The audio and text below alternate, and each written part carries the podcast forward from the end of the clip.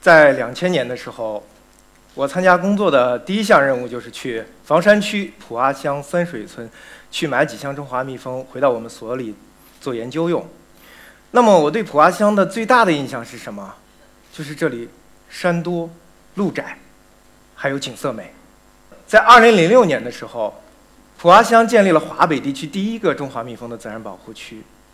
然而呢，在二零零八年，由于一种叫做中蜂囊状幼虫病的一种疾病，导致了这个自然保护区里的中蜂呢大量的损失。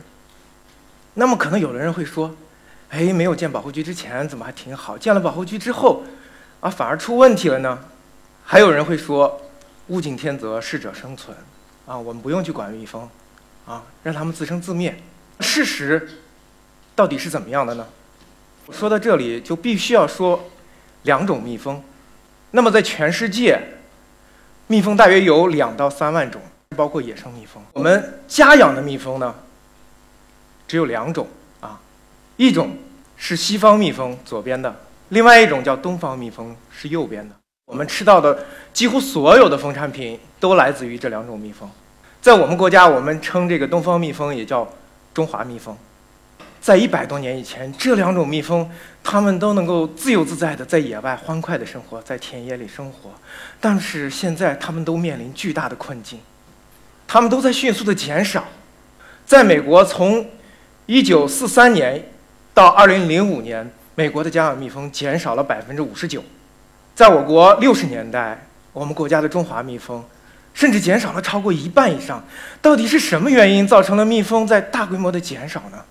让我们来看一看，在过去我们的农业是这样的，在我们的农村是这样的：阡陌交通，鸡犬相闻。我们每家每户都有一片小田地，啊，我们在不同的时节种植着不同的农作物。那么蜜蜂在这里就可以快乐的生活，它们在不同的时间都能够获得充足的食物。然而，随着我们农业向着集约化、规模化的方向发展以后，我们的农业变成什么样了呢？变成这个样子了。这里对于那些野生的蜜蜂，还有我们定地饲养的这些家养的蜜蜂来说，这里更像一个植物的荒漠。我就想，我们为什么叫它叫植物的荒漠呢？因为在这里，蜜蜂只能短时间内获得大量的食物。假如没有我们人类的帮助，啊，花期过了之后，蜜蜂是没有办法在这里长时间的生存的。但是呢，对于那些转地的蜂场啊，和那些流动的。为农作物授粉的蜂群来说，这里更像是旅途中的一部分。等花期结束了之后，他们会和养蜂人一起去追赶下一个花期。我在想，蜜蜂的数量是不是有可能也和养蜂人的多少有很大的关系呢？除此之外，还有没有其他的因素导致了蜜蜂大量的减少呢？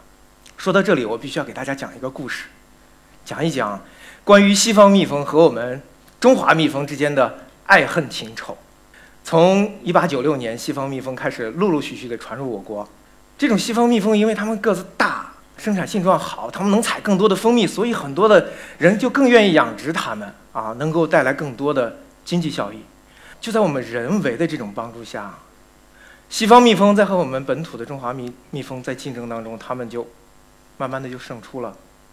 那我们本土的这些中华蜜蜂，就慢慢的败退到了那些偏远的山区，在他们两个相互竞争的这个过程当中，发生了一些非常可怕的事情，就像当年西班牙人去到南美洲带去天花一样，有一种叫做大丰满的寄生虫，从东方蜜蜂的身上转移到了西方蜜蜂身上，西方蜜蜂对这种。寄生虫是完全没有任何的抵抗能力的，正是因为这种寄生虫造成了西方蜜蜂在全世界范围内大规模的减少。这种寄生虫是一个主要的原因。那么大家能够看到，它在蜜蜂身上呢，非常的大，在吸食蜜蜂的血液。如果把它们放大到我们人的身上，就像我们背上背了一口锅一样，你想对蜜蜂来讲是一个多么大的负担啊！那么与此同时，西方蜜蜂也给我们中华蜜蜂带来了。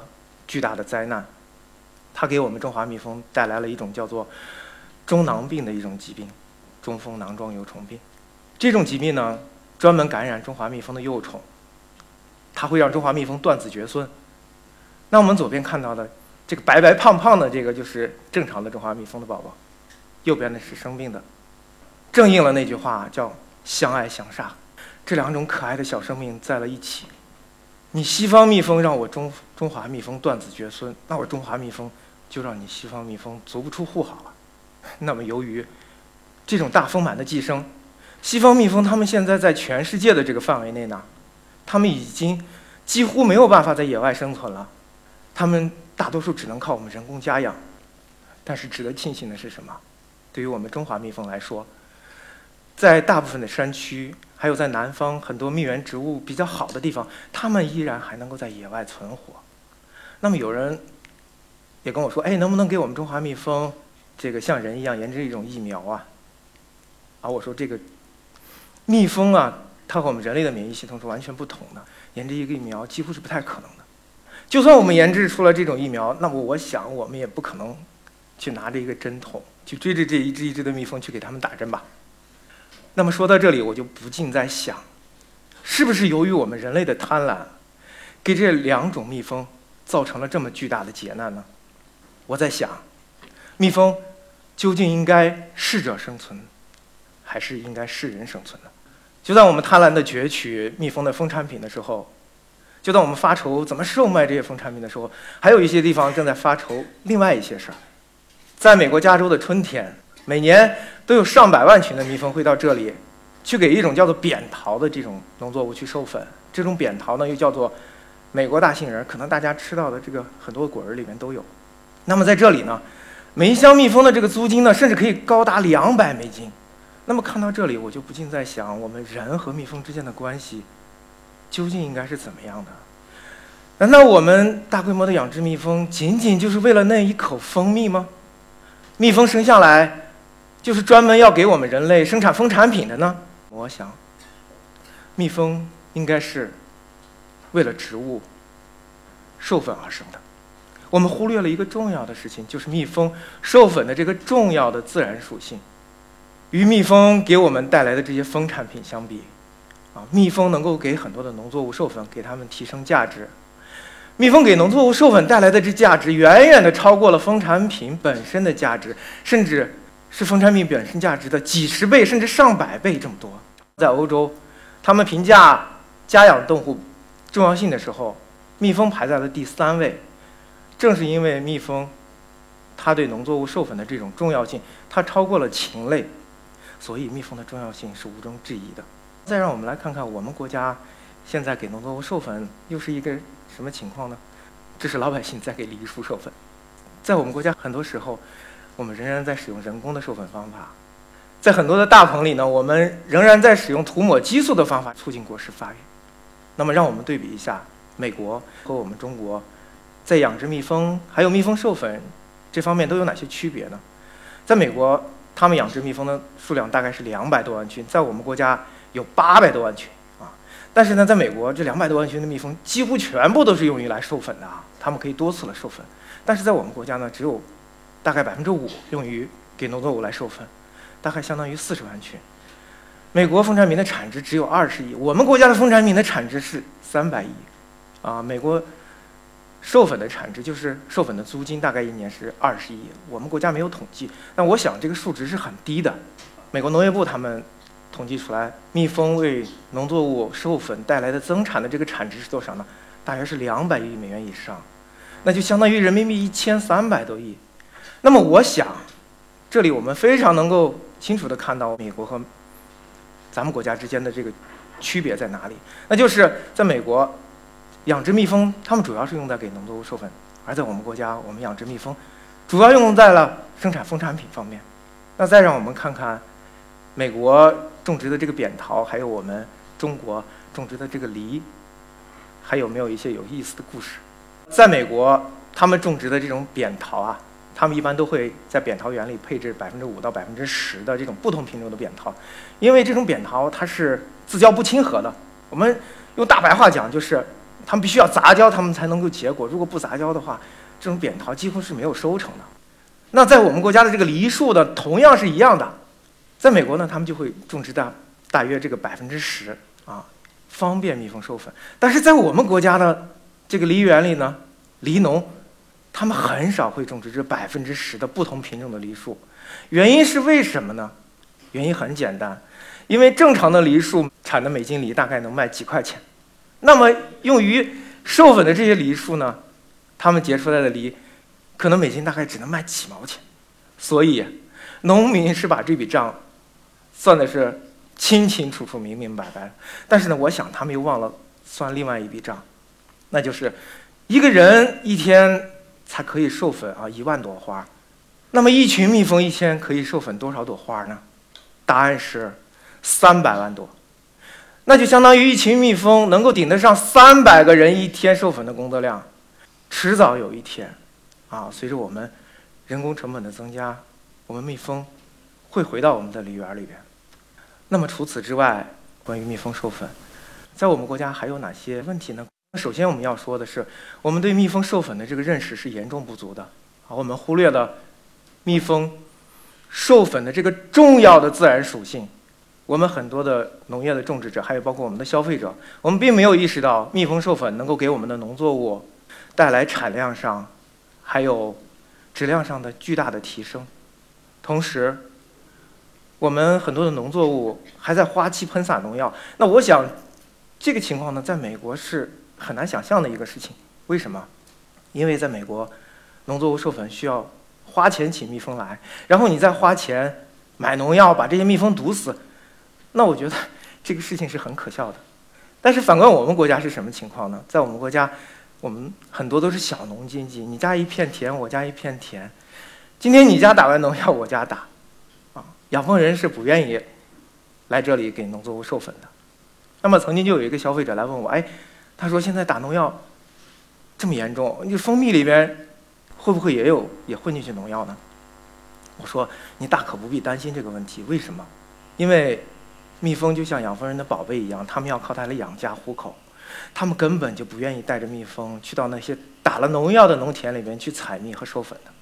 我还要说，我们国家养蜂人和种植户之间没有形成一个有效的这种互惠的机制。在美国非常清楚，养蜂人带着蜜蜂去给农作物授粉。那么，农场主给养蜂人授粉的租金啊，天经地义。他在我们国家呢，就有可能会发生一些有意思的故事。曾经就有养蜂人带着他的蜜蜂到农田里去，然后结果这些种植户不但没有给他授粉的钱，反而要问他收钱。这个种植户说：“哎，你的蜜蜂到我这里来，是不是啊？要把我花朵里的精华给我采走了，还有可能会把我的这个花朵给我咬坏，所以我要收你的钱。”虽然听起来是一个笑话，但是这确确实实是发生过的。朋友们可能会说：“哎，你说了这么多，能不能给我们讲一讲，我们身边的能够切实看到的蜜蜂给我们带来的有哪些好处？”大家都吃西瓜哈，左边的是正常的西瓜，但那么我想大家夏天的时候一定能买到右边的这种哈空心的这个黄瓤的这种西瓜。我管这种西瓜叫什么西瓜？叫爸爸西瓜，因为我们家特别喜欢吃西瓜。在夏天的时候，我买了一整个西瓜，回家以后一打开，哎，一看，空心的、黄瓤的。结果这时候，我夫人还有我们家的闺女，是绝对不会去吃一口的。这个时候就由我一个人要把这个西瓜来包圆儿，所以我叫它叫爸爸西瓜。那么到底是什么原因引起的呢？最主要的一个原因是因为蜜蜂的，因为这个西瓜授粉不充分。那么再让我们来看看番茄。在冬季，我们大家都能够吃到西红柿。左边的这种西红柿啊，大家可能吃到的最多，因为现在冬天，你们吃到的这种西红柿呢，干巴巴的，没有水分，也没有籽，是不是啊？完全没有夏天吃到的那种西红柿的味道。为什么？就是因为没有蜜蜂来给它授粉嘛。然后，我们再来说说草莓啊。现在我们大家可能会觉得，草莓的味道非常非常的好。这里呢，我就必须要说，我们都要感谢蜜蜂，因为啊，在我们全国范围内，现在草莓的授粉几乎全部都是用蜜蜂来授粉的。但是呢，在十几年以前啊，这个草莓还有很多是用激素的。那时候的草莓，可能大家有些人会有感觉，哎，特别大，里边是空心儿的，是不是？还有一股怪怪的味道。那么现在的草莓呢，味道都非常的鲜美，都非常的甜。到底是什么原因让这些草莓的种植户愿意用蜜蜂来授粉呢？那我想最重要的一个原因就是经济的原因，使用蜜蜂比使用人工来的便宜，来的合适，而且使用蜜蜂授粉，这些草莓的这个果形会更漂亮，草莓的味道会更好。随着我们社会的进步，我们会有更多更多的由蜜蜂授粉的这些瓜果和和蔬菜会进入到我们的餐桌上。随着我们的人类的认知，还有我们社会的进步，啊，我们人类发现我们应该和自然和谐共处。在我们追寻经济发展的同时，我们应该找回绿水青山，我们也应该找回儿时的那口西红柿的味道，那口洋柿子的味道。只有我们利用好了蜜蜂授粉的这个自然属性，我们才能够发挥出蜜蜂为农作物授粉。为植物授粉，这种月下老人的这种作用，只有我们利用好了蜜蜂授粉的这种自然属性，我们才能够让更多的这种养蜂人，还有种植户之间形成利益的互惠，才能让农业和养蜂业双丰收，才能够实现更大的收益。只有我们利用好了蜜蜂授粉的这个重要的自然属性，我们才能够让。像我这样的一些吃货，才能吃到更多的美味的由蜜蜂授粉的这些瓜果和蔬菜，才能实现更大的社会效益。只有我们利用好了蜜蜂授粉的这个自然属性，我们才能够让蜜蜂去给更多的植物去授粉。我不禁要想，蜜蜂，它这个小精灵，它只有五十天的生命啊，是不是？它能够将我们的经济效益，将我们的社会效益。将我们的生态效益有机的结合起来。二零一七年的十二月的时候，联合国啊颁布了一项重要的事情，那就是宣布每年的五月二十号为世界蜜蜂日，呼吁我们大家关爱蜜蜂，保护地球。我想，不仅仅是蜜蜂，我们人类除了要和蜜蜂和谐共处，我们也要和我们自然界的所有的生物和谐共处。我们在讨论。蜜蜂，我们在讨论适者生存还是适人生存的时候，我们一定不能忘记，我们人类本来就是我们自然界的一部分。假如说有一天我们人类从地球上消失了，我们地球上的植物除了需要水和阳光之外，它们可能更需要蜜蜂。谢谢大家。